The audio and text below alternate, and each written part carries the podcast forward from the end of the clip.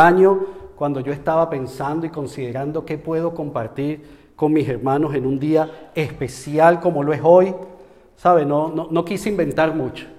Yo dije, voy a hacer algo que estoy casi seguro, y disculpe mi falta de humildad en esto, pero estoy casi seguro que en la mayoría de las iglesias a nivel mundial lo han hecho. Y es hablar de un tema muy particular. De hecho, ni siquiera me tuve que esforzar mucho para ponerle título a la predicación. La predicación se llama Resoluciones para el Año Nuevo. ¿Qué le parece ese título? ¿Cuántos han pensado en eso? ¿Cuántos han considerado eso? No le voy a pedir que levanten la mano, porque yo sé que, yo sé que es algo que hacemos, es algo que, que es costumbre para muchos, no hablo de los cristianos, hablo para todos. Todos comenzamos cada año siempre pensando en qué queremos que suceda en este año, en qué vamos a hacer este año o, o qué pienso que puedo hacer este año. Para muchos esas resoluciones son cumplir las que no hice el año pasado, que me había propuesto hace dos años y, que tampoco había cumplido hace tres. Entonces, eso también está bien. Si usted quiere hacer eso, es una buena resolución para este año. Pero lo que quiero comenzar con usted hablando es que nos dice la palabra en cuanto a eso. No solamente qué resolución pueda tener usted para este nuevo año. Y el año pasado, suena lejos, ¿verdad?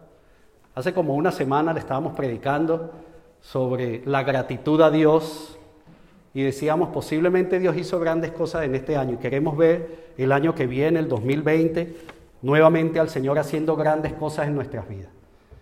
Pero muy posiblemente, no estoy hablando de usted, estoy hablando de mí, pero muy posiblemente quizá también usted lo hace, somos de los que agarramos y decimos, ¿qué quiero yo cumplir en este año? Y empiezo a hacer mi lista.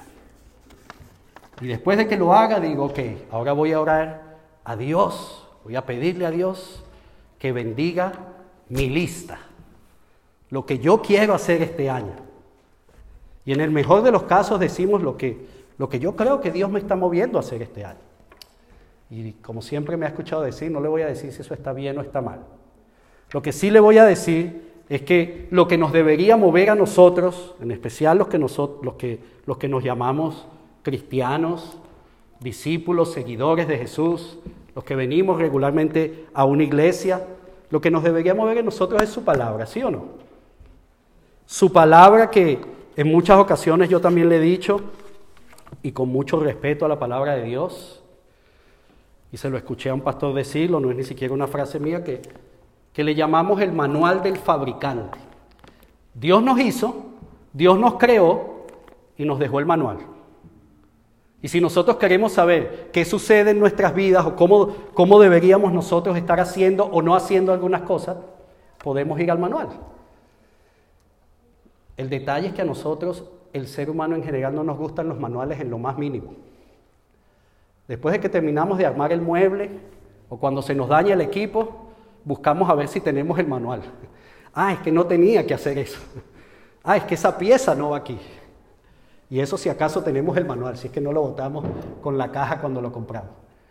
No nos gustan los manuales, pero es algo que nosotros deberíamos considerar. Esto es algo que, que muchos incluso hacen a nivel allá afuera, a nivel secular, le decimos nosotros, no a nivel de iglesia.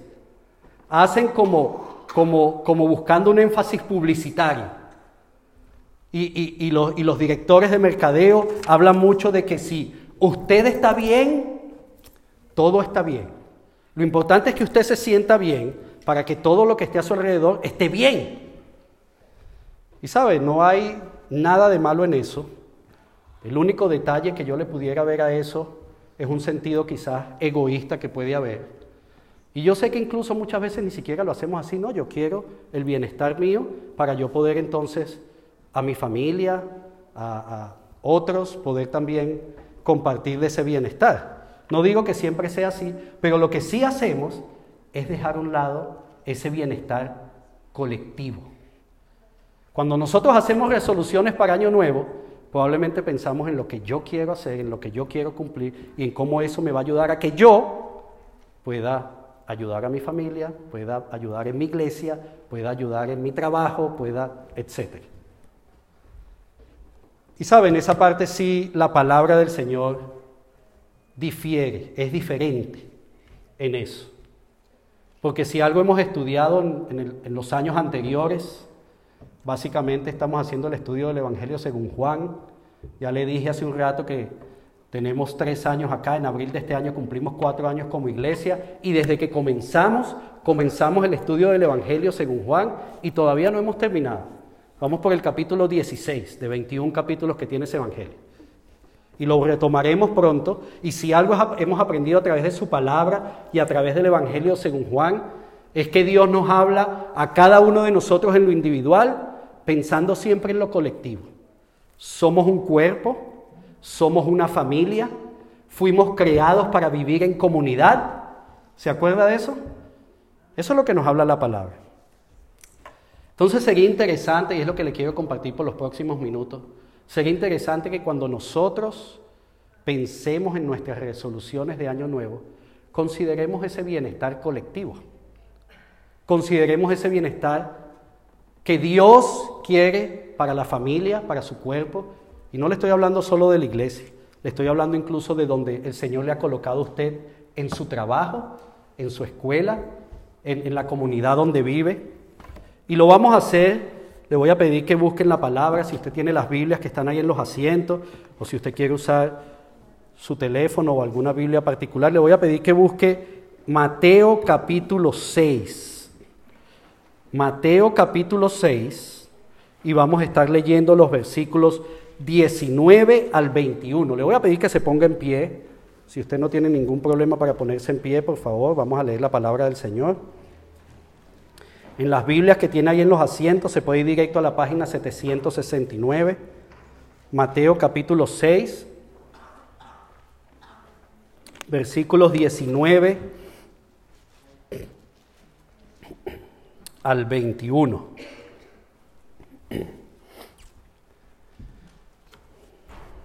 Mateo capítulo 6, versículos 19 al 21.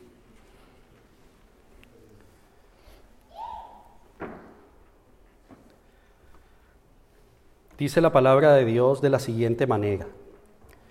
No almacenes tesoros aquí en la tierra, donde las polillas se los comen y el óxido los destruye, y en donde los ladrones entran y roban. Almacena tus tesoros en el cielo, donde las polillas y el óxido no pueden destruir, y los ladrones no entran a robar. Donde esté tu tesoro, allí estarán también los deseos de tu corazón. Vamos a orar. Padre, nuevamente te damos gracias por este tiempo que nos das en esta tarde. Gracias porque hoy, primer domingo del año, el día que tú hiciste para alabarte, para adorarte, para venir a tu casa los que podemos hacerlo, para tener comunión con nuestra familia espiritual, con nuestros hermanos y amigos en la fe poder venir delante de tu presencia, juntos. Gracias Señor por permitirnos hacerlo hoy. Gracias por habernos movido de nuestros lugares y habernos traído hasta acá. Gracias por el tiempo que pudimos tener alabándote y adorándote a través de los cantos, de nuestras ofrendas, Señor. De nuestra vida misma, Señor. Gracias por esta oportunidad que nos sigues dando de continuar aprendiendo de tu palabra, Señor. Te pedimos en esta tarde que, que tú hagas eso, Señor, que nos permitas seguir entendiendo las cosas que tienes para nosotros. En particular hoy, Señor, al inicio de este año, cuando posiblemente muchos lo, lo hemos hecho, lo haremos, pero estamos pensando el qué será este año 2020 y a partir de este año, Señor. Así que, Padre, nos ponemos en tus manos. Habla nuestras vidas hoy, te pedimos, por favor. Como siempre, Señor, te pedimos, permítenos salir de acá de una manera diferente. No solamente habiendo entendido algunas cosas, Señor, en nuestra mente, sino que hoy sea el momento de empezar a ponerlas en práctica en nuestro corazón. Todo eso que nos estás hablando. Estamos en tus manos, Padre. Gracias, Señor. En el nombre de tu Hijo Jesús. Amén. Puede sentarse.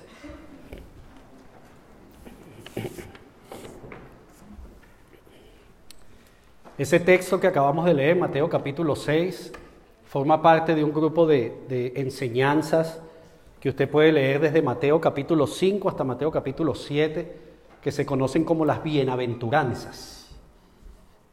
Las bienaventuranzas son enseñanzas del mismo Señor Jesús que en un momento determinado en su vida física como hombre aquí en este mundo, tomó, se apartó y empezó a dar enseñanzas sobre diferentes temas. Y son enseñanzas que, que han llegado más allá de lo que podemos imaginar porque son enseñanzas muy prácticas, enseñanzas que podríamos decir sencillas, no son simples, tienen mucha profundidad, pero son enseñanzas que verdaderamente eh, podemos comprender el significado de cada una de ellas en nuestra vida diaria. Y sabe, uno lee estos pasajes y, parece que uno estuviera leyendo o, estuviera haciendo una lectura de alguien que, que escribió recientemente y no alguien que escribió hace dos mil años y un poco más. Puede ser un libro que, que, usted lea y haya sido escrito el año pasado, cuando leemos esto. Y eso básicamente es porque el ser humano sigue siendo el mismo. Año tras año vamos, vamos pasando pero el ser humano sigue siendo el mismo, por lo menos en su interior. ¿Sabe? Como le digo, me parece interesante que este pasaje en particular fue escrito hace dos mil años. Y permítame resumir los dos primeros versículos. Jesús dice, cuando hagan tesoros en el cielo, eh, cuando hagan tesoros, perdón, él dice, no los hagan aquí, en la tierra, háganlos aquí en el cielo. Porque cuando usted está haciendo eso, si lo hace aquí, pasa esto, esto y esto. Pero si lo hace aquí, esto y esto no pasa, sino que más bien va a ser muy bueno. ¿Y por qué le hago ese resumen y se lo digo de esta manera? Porque eso fue escrito hace dos mil años, ¿sabe? Pero esas son las mismas técnicas de mercadeo que nosotros podemos ver en la televisión y en muchos otros sitios, en especial en estos países donde donde directamente los productos se atacan unos con otros. En nuestros países no lo hacen tan directo, pero uno sabe de quién está hablando. Compre este producto. Y, muchas veces no le dice que es bueno, le dice, compre este producto, porque es mejor que este. Esto no le va a producir esto. Esto va a ser mejor para usted. Y uno a veces no termina de entender por qué es mejor, sino uno sabe que eso eh, no es tan malo como el otro. No, yo tengo que comprar ese porque es mejor que esto. ¿Sabe? Eso es lo que generalmente nosotros hacemos. Lamentablemente esto es algo que ha llegado, usted no me va a escuchar nunca hablar aquí de esto, yo no sé si es la primera vez de hecho, pero lamentablemente esto, esto es algo que ha llegado hasta la política. No, pero es que él no es tan malo. Él no es bueno, pero es que tampoco es tan malo. Y sabe, Jesús nos está diciendo eso. Jesús nos está hablando y como muchas veces en la palabra hace, Él habla de tesoros pero su enfoque no está en el tesoro. Su enfoque no está en decirnos, ustedes los que les gusta hacer riquezas, hacer tesoros, eh, les voy a decir algo del tesoro o de esa riqueza. De hecho, muy pocas veces, muy pocas veces, usted va a escuchar a Jesús hablar en cuanto a las riquezas. Sí lo hace, pero muy pocas veces. Aquí él está usando los tesoros para decirnos, cuando los hagan, porque Él da por sentado que nosotros los seres humanos hacemos eso. Dependiendo de las versiones que usted lea de la palabra, unas dicen cuando hagan tesoros, hay ese versículo que usted tiene, Mateo 6:20, ahí en la presentación, la versión que nosotros leemos dice almacena, otra versión dice cuando lo haga, otra versión dice de la palabra cuando acumulen tesoros. Él no está diciendo nada en cuanto al tesoro. Está diciendo en cuanto a la acción que nosotros hacemos.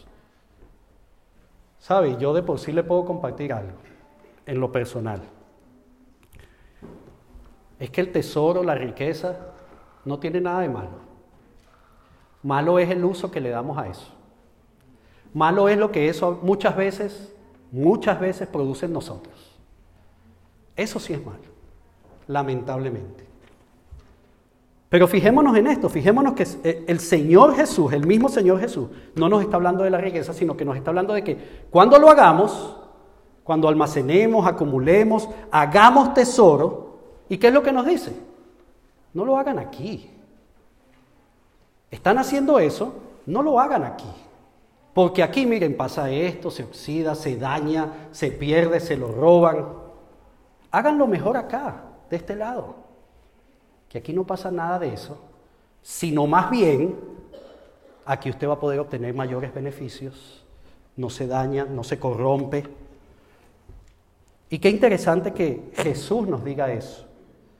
¿Y por qué le hablé un poco también del contexto de cuando Jesús está dando esta enseñanza? Porque qué interesante que Jesús esté dando esta enseñanza. No lo hizo en una, en ese tiempo no habían iglesias o templos como los conocemos. Sí, conocían sí se conocían los templos, pero estaban las sinagogas. No lo estaba haciendo desde un púlpito como estoy yo ahorita, que tiene una tarima y estoy aquí un poco más alto y se lo estoy diciendo a ustedes. Él estaba en una montaña sentado y unas cinco mil personas se dice que habían ido a escucharlo. Voluntariamente, nadie hizo publicidad, nadie dijo, Jesús va a estar allá en el monte los próximos tres días, vayan para allá. Sino era la gente que estaba yendo a escuchar a este hombre porque sabían y entendían que él tenía buenas cosas para decirnos. Era gente que voluntariamente estaba yendo a un lugar a escuchar su palabra. Como yo espero que sea con usted, cada vez que usted va a un templo, a una iglesia, cada, cada vez que usted viene para acá a escuchar la palabra de Dios. Pero en particular, hablando de Jesús, nosotros podemos decir que Él sí conocía directamente lo que nos estaba diciendo. Y la gente lo entendía. Yo no sé si usted ha tenido ese sentir cuando va a visitar a un médico, a un mecánico, me disculpa si usted lo es y usted tiene esa profesión. Pero yo no sé si usted ha tenido ese sentir de que usted va y dice, no, yo como que voy a buscar una segunda opinión. No, yo no, yo no es que no confíe en él, pero prefiero que otra persona más me diga también para ver si él tiene razón.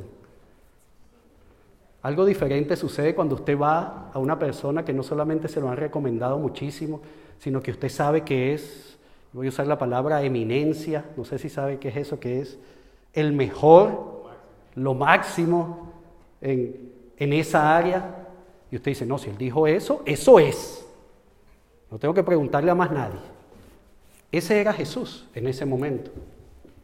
Ese era Jesús para los que lo estaban escuchando. ¿Cómo ha cambiado eso lamentablemente en nuestras vidas? Nosotros leemos la palabra. Sí, esto suena bien, pero déjenme ver también qué dice aquí. O déjenme entender yo eso un poco mejor. ¿Sabe? Y volviendo al tema que le quiero compartir hoy, eso sucede cuando nosotros hacemos nuestras resoluciones para año nuevo. Nosotros empezamos a pensar con nuestra mente.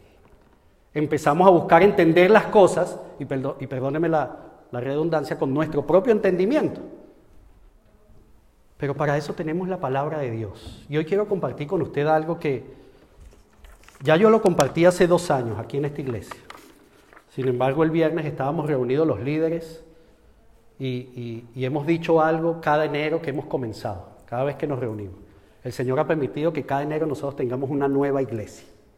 El Señor está trayendo no solamente gente, sino está trayendo el crecimiento en cuanto al entendimiento de lo de Él. Y aunque esto quizás lo compartí hace un par de años, si usted lo escuchó, creo que no es algo malo para usted volverlo a escuchar, pero para el que no lo haya escuchado creo que va a ser muy bueno también y se lo escuché yo a un pastor una vez decir, él usó la palabra nuevo para darnos a nosotros unos consejos de qué necesitamos nosotros hacer antes de empezar a tomar nuestras resoluciones de año nuevo.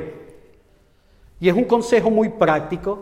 Usted tiene una hojita, si la tiene, por favor, úsela, la tiene en su boletín. Si no la tiene, como le dije antes, pídala y son consejos muy prácticos que nosotros necesitamos conocer y escúcheme bien otra vez, antes de tomar cualquier resolución que vayamos a hacer, específicamente para el año nuevo quizá, si la vamos a hacer ahora, pero antes de cualquier paso que usted vaya a dar en su vida. Y nuevo simplemente es la palabra nuevo, usamos ese acróstico nuevo para hablar de diferentes características o diferentes consejos que este pastor da y que nos permiten a nosotros conocer muchas cosas que nosotros en nuestra vida personal debemos hacer. La primera letra N es nutrirnos. nutrirnos. ¿Nutrirnos con qué? Con la palabra de Dios. ¿Sabe? Mucha gente hace algo, mucha gente lee la Biblia. Si usted es uno de ellos, muy bien. Mucha gente lee la Biblia de seguido. Y mucha gente puede llegar a alimentarse con la palabra de Dios. Pero ¿está usted de acuerdo conmigo en que alimentarse y nutrirse es diferente? Yo puedo saciar mi, hambre alimentándome y no voy a hacer tampoco publicidad aquí de ninguna cadena de comida, pero puedo ir para cualquier sitio a comer, muy económico también, y me alimenté. O por lo menos eso pensé yo. Pero nutrición ahí no hay nada. ¿Sabe? La misma palabra nos dice en la primera carta, Pedro, capítulo 2, versículo 2, él nos da un buen consejo. Él dice, como bebés recién nacidos, deseen con ganas la leche espiritual pura para que crezcan en una experiencia plena de la salvación. Y fíjense lo que dice al final. Pidan a gritos ese alimento nutritivo. No es cualquier alimento. Y no es alimentarse solamente, es un alimento nutritivo. La palabra de Dios, como bebés. ¿Usted, usted ha escuchado a los bebés pedir la leche? Creo que sí, porque muchas madres me están viendo así como que... Si no lo ha escuchado, pues puede, puede pedirle aquí a, la recién madre que, que le dé un buen ejemplo de eso. Pero yo estoy seguro que sí, todos sabemos de lo que estamos hablando. Así como esos niños, nosotros deberíamos, ¿sabe? Que nuestra oración sea Padre, así como, como yo necesito alimentarme, así como cada vez que pasan tantas horas, mi carácter cambia, estoy impaciente, necesito alimentarme, así como necesitamos el aire para respirar.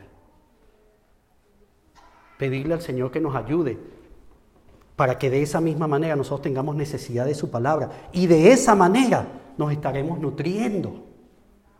No es solamente leerla, es leerla estudiarla, memorizarla, aplicarla. Va más allá, va mucho más allá.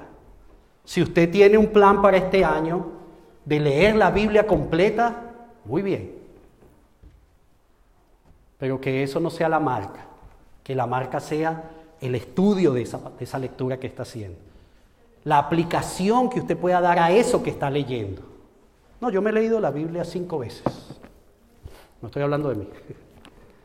No, yo la, me, la he leído cinco veces. Eso no dice mucho. Cuando usted la empiece a aplicar, posiblemente usted no la ha terminado de leer, pero cuando la empiece a aplicar, y, y esa es la manera en que usted va a empezar a nutrirse. Nutrición, nutrirnos. La U es unción. Unción. ¿Cuántos han escuchado esa palabra? Unción. ¿Sabe? La palabra unción viene del latín, ni siquiera sé cómo pronunciarlo, está ahí en la presentación, ungere. ¿O no lo puse en la presentación? Ok, no lo puse. Oh, sí lo puse. Ungere. Esa es la palabra unción. ¿Y sabe lo que significa esa palabra en latín? Esa palabra significa untar. Eso es unción. Untar. Así como cuando usted agarra su pan tostado en la mañana y le pone lo que a usted le guste y se lo come y le sabe muy bien. En mi caso es Nutella y me sabe a gloria. Untar. ¿Verdad que el pan ya no le sabe mucho a pan? Porque cuando ese pan está untado, sabe a eso que usted le puso. Usted no lo puede, yo no sé si esta palabra siquiera existe, Usted no lo puede desuntar. Uy, no, me equivoqué. No, vamos a quitarle eso. Haga todo el intento que usted quiera, pero cuando pruebe ese pan ya dejó de ser el pan y, sabe a algo. Así tenemos que estar nosotros. ¿Cuántas veces hemos escuchado de la unción del Espíritu Santo? ¿Sabe? La única manera de nosotros podemos ver verdaderamente o tener real, eh, eh, entender que el Espíritu Santo es una realidad en nuestras vidas cuando nosotros tenemos, estamos untados, cuando olemos, cuando sabemos, cuando, cuando hacemos cosas. Yo le puedo decir, no, yo tengo la unción, pero eso no necesariamente dice si en verdad está ahí o no. Este pan está untado y usted hasta que lo pruebe, quizás no va a saber ni siquiera de lo que está untado. Y eso es unción, la unción del Espíritu Santo. ¿Sabe? La principal y más evidente muestra de que una persona posee la unción del Espíritu Santo es que su diario vivir refleja claramente que todo lo que hace, dice, su carácter, su comportamiento, todo su ser es guiado por el Espíritu Santo. Yo quiero que Dios bendiga mis planes de año nuevo. ¿Y cómo usted está seguro de que eso Dios quiere que usted lo haga? ¿Cómo lo va a bendecir si eso quizás es algo que Dios no quiere que usted haga? O quizás lo quiere para usted, pero no en este momento. Entonces mejor nutrirnos en la palabra y entender lo que Dios quiere por medio de la unción del Espíritu Santo poder hacerlo. Y la E de la palabra nuevo es esperanza. Esperanza. Cuando yo estaba haciendo esta predicación, yo entendí algo que hace mucho tiempo yo mismo en lo personal me preguntaba. ¿Por qué hay tantas personas que viven sin esperanza? ¿Sabe? Y es posiblemente porque esas personas no han tenido la bendición de ser nutridos a través de la palabra del Señor. No han tenido la bendición de que hayan sido untados, de tener la unción quizá del Espíritu Santo de Dios que vive en nuestras vidas. Y por eso hay falta de esperanza. Yo no le digo a usted que usted tiene que ser una persona que su día a día sea con una sonrisa. Yo no estoy hablando de eso. O que su día a día sea, como muchos dicen por ahí, mente positiva y, pensando siempre en el... Pero sí tener la esperanza, que aún en medio de las situaciones difíciles, en las pruebas, hay esperanza. Que cuando esto es muy bueno, puede ser incluso mejor, ¿sabes? hay esperanza. Y nosotros debemos entender que para poder vivir con esperanza, el punto uno y el punto dos son muy importantes. Mucha gente dice, es que la esperanza está en Dios. Es verdad. Pero sepa algo, que la esperanza es Dios. Si para usted la esperanza está en Dios y usted no tiene una relación con Dios, la esperanza está en Dios, y se quedará en Dios. La esperanza es Dios. Y cuando usted tiene una relación con Dios y su Espíritu Santo está en usted, la esperanza que es Dios está en usted. Usted tiene que conocer su palabra. Usted tiene que ser ungido por su Espíritu Santo. Mucho se ha hablado de este año 2020 y lo que representa. Nosotros como iglesia, uno de los planes que nos va a escuchar el domingo 19 es que queremos hacer el estudio de un material que hicimos de hecho a comienzo de iglesia, cuando, cuando no teníamos ni siquiera servicios dominicales. Nosotros nos reuníamos ahí en esos sofás, ni siquiera nos, reuníamos un domingo, nos reuníamos los jueves en la noche, éramos como 10, 12 personas, y estudiamos un libro que se llama Vida con propósito. Posiblemente muchos lo han escuchado. Tiene varios títulos, Vida con propósito, ¿para qué estoy aquí en la tierra? Un libro excelente, muy bíblico. El pastor Reed Warren es un pastor que por años, eso no es un libro que se escribió ahorita, por años ha impactado vidas. El Señor lo ha usado en gran manera para impactar vidas a través de ese material. Y nosotros queremos hablar de vida con propósito, porque precisamente, precisamente si hay algo que falta hoy por hoy en este mundo que, y en especial en estos países como en el que estamos, Canadá, que aparentemente lo tenemos todo, pero no tenemos esperanza. No tenemos cosas que, que, llenan verdaderamente nuestro corazón. La V, dijimos nutrirnos, unción, esperanza y tener visión. Visión, ¿sabe? A mí me encantaría hacer una prédica sobre nada más sobre esa palabra, en especial en este año porque si usted ha estado un tiempo con nosotros, usted sabe que como iglesia nosotros comenzamos no solamente acá, sino comenzamos un movimiento de plantación, de comenzar iglesias hispanas en todo Toronto y Canadá. Y el, movimiento se llama Visión 2020. Y llegamos al año 2020. Pero cuando hablamos de Visión 2020 lo hablamos precisamente por la visión que muchos de nosotros lamentablemente no tenemos. Necesitamos estos aparaticos para usarlos. Carlos ha sido bueno conmigo en, en recomendarme buenos sitios, porque creo que él tampoco tiene la visión 2020.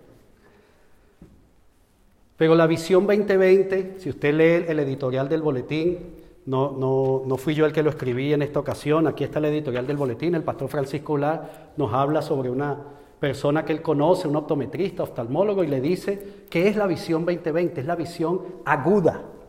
La persona le dijo la visión perfecta. ¿Sabe? Y esa es, la, esa es la clase de visión que nosotros deberíamos tener, porque no se trata de nosotros, no se trata de lo que ven mis ojos, no se trata de lo que yo pueda ver y entender, se trata de la visión de Dios, del propósito y los planes que Dios tiene para mi vida, que están aquí en su palabra, que es mi manual con el cual yo me puedo nutrir, más allá de alimentarme, y puedo entender a través del Espíritu Santo que tengo esperanza y puedo empezar a tener visión, la visión que quiere Dios o que tiene Dios para nosotros. Y estos son consejos, acuérdese. Esto que estamos viendo son consejos para usted. Nosotros no le estamos dando aquí una norma para que usted diga, no, no, si yo sigo estos pasos, entonces me va a ir muy bien en este año.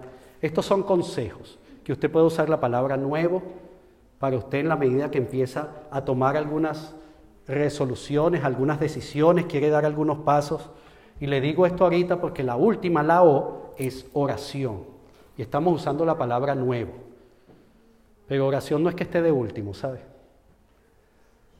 Y oración no significa que, lo vamos a usar como el último recurso. Yo he escuchado a tanta gente decir, ¿verdad, José Luis, que lo hemos compartido últimamente?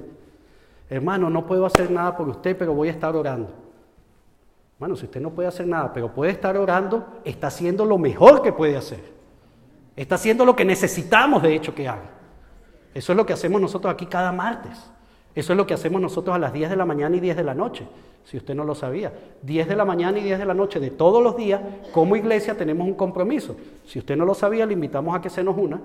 10 de la mañana y 10 de la noche, donde usted esté, si puede hacerlo todos los días. La palabra dice donde estén dos o tres. Si usted está en su trabajo y está solo y tiene tiempo a las 10 de la mañana, eleve una oración al Señor. Tenemos motivos de oración que siempre nos compartimos. Y saben, no solamente estará usted orando por usted, Muchos estarán orando por usted, así como contamos que usted esté orando también por muchos de nosotros.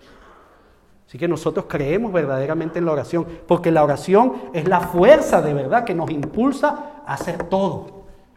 Jesús se levantaba temprano y se apartaba y tomaba tiempo para orar todos los días. Ahora la pregunta sería, ¿Jesús necesitaba hacer eso? como hombre, 100% hombre que fue, sí. Pero no solo que lo necesitaba, sino que él sabía, él estaba claro, él entendía que la oración es lo mejor que él podía hacer. Y la oración es donde debemos estar. Porque, ¿sabe? La oración es lo, es lo único que nos va a permitir a nosotros tener verdaderamente esa conexión con Dios. Sí, yo conozco a Dios, yo lo amo, es mi Señor, yo le sirvo, pero yo no hablo con Él. ¿Usted puede, usted puede pensar en alguna relación que funcione así? Ayer tuvimos un tiempo hermoso aquí en la iglesia. Tuvimos un tiempo en ayuno, en oración, y oramos por cada uno de ustedes, ¿saben? Algunos por nombre y apellido, los que no les conocemos todavía muy bien o los que están viniendo quizá por primera vez, pero oramos por cada familia que el Señor trae a esta iglesia. Oramos por este año, oramos por las peticiones. Nosotros entendemos que la oración es muy importante y permítame ir terminando con esto. No es que entendemos que la oración es importante, entendemos que la oración es lo primordial para todo lo que hacemos. ¿Cómo termina ese pasaje que acabamos de leer? Yo le di el versículo 19 y 20, le hice un resumen. Dios hablando de tesoros, pero no necesariamente enfocándose en el tesoro, sino dónde lo estamos haciendo. ¿Cuántos de nosotros estamos invirtiendo nuestro tiempo, nuestro esfuerzo, nuestra finanza, todo en hacer tesoros aquí en la tierra, pero no estamos pensando en ese lugar que muchos de nosotros decimos, ese es el lugar donde yo voy a pasar la eternidad? si ese es el lugar donde usted va a pasar la eternidad y usted está seguro de eso, permítame darle un consejo. Empiece a invertir en ese lugar. Empiece a hacer tesoros en el cielo. No se lo estoy dando yo, lo dice Jesús. Pero uno de los pasajes que, que Jesús sí nos habla sobre el tesoro es precisamente el último versículo, el versículo 21, hablando sobre la oración. Jesús nos dice, donde esté tu tesoro, allí estarán también los deseos de tu corazón. ¿Qué es lo que lo mueve a usted? Lo que lo mueve a usted posiblemente es eso que le produce a usted alguna sensación, algún sentimiento, alguna satisfacción. Muy posiblemente eso sea parte de su tesoro. Nuevamente, Jesús no está diciendo si está bien o está mal. Él no se está refiriendo a algo en particular. Pero Él sí nos está dejando claro que donde esté nuestro tesoro, allí va a estar nuestro corazón. El corazón que hoy le cantábamos a, Dios te pertenece, tómalo, toma mi vida, toma todo mi ser. Es tuyo, te lo doy, te lo entrego. Porque si eso es así, nuestras resoluciones para un nuevo año y todo lo que hacemos en nuestro día a día se va a ver reflejado ahí. Eso va a ser reflejo verdaderamente de mi relación con Dios. Si usted es de las personas que viene a la iglesia domingo a domingo, muy bien, gracias por hacerlo. La palabra nos dice, nos motiva, nos anima a no dejar de hacerlo. Muy bien. Pero si ese es el único día en el que usted se alimenta, con mucho respeto, perdóneme que le diga esto, pero aliméntese un poco mejor. No lo haga domingo a domingo. Si ese es el día que usted viene para recibir esa unción del Señor y, y, usted cuando sale de aquí sale casi flotando, nuevamente. Al día siguiente, esa misma tarde quizá, al día siguiente, cuando comience sus actividades, sus pies van a volver a pisar la tierra y esa unción quedó a un lado. Porque posiblemente es que no estábamos juntados verdaderamente. Si usted viene domingo a domingo a buscar esperanza aquí en este lugar, y, y se lo estoy diciendo de corazón, de verdad, está haciendo muy bien, hay que hacerlo.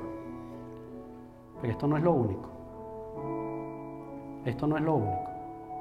Por eso nosotros como iglesia insistimos en nuestras actividades semanales. Todo lo que hacemos tiene propósito.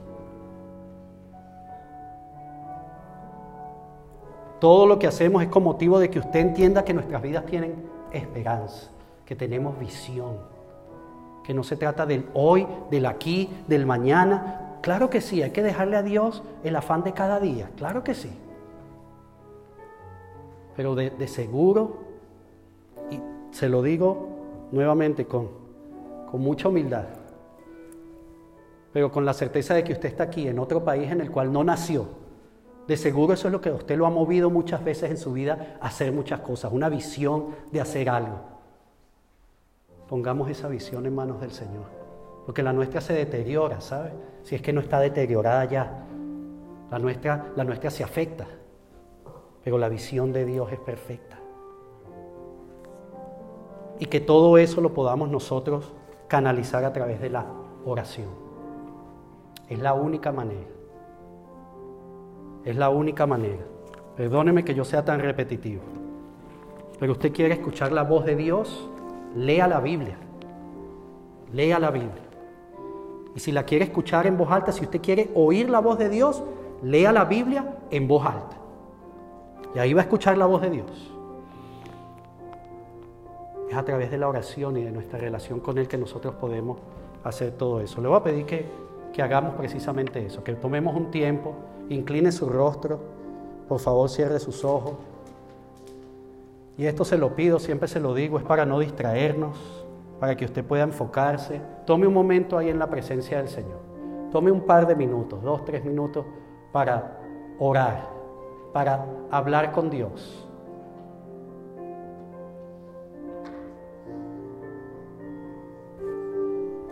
Si no tiene nada que decirle, pues, pues no diga nada, escuche. Quizá Dios ha estado hablando a su vida en este momento, en estos últimos minutos, y quiere que usted entienda algunas cosas. Abra sus labios para decirle, continúa hablando, Señor. Permíteme entender eso que quieres que yo conozca.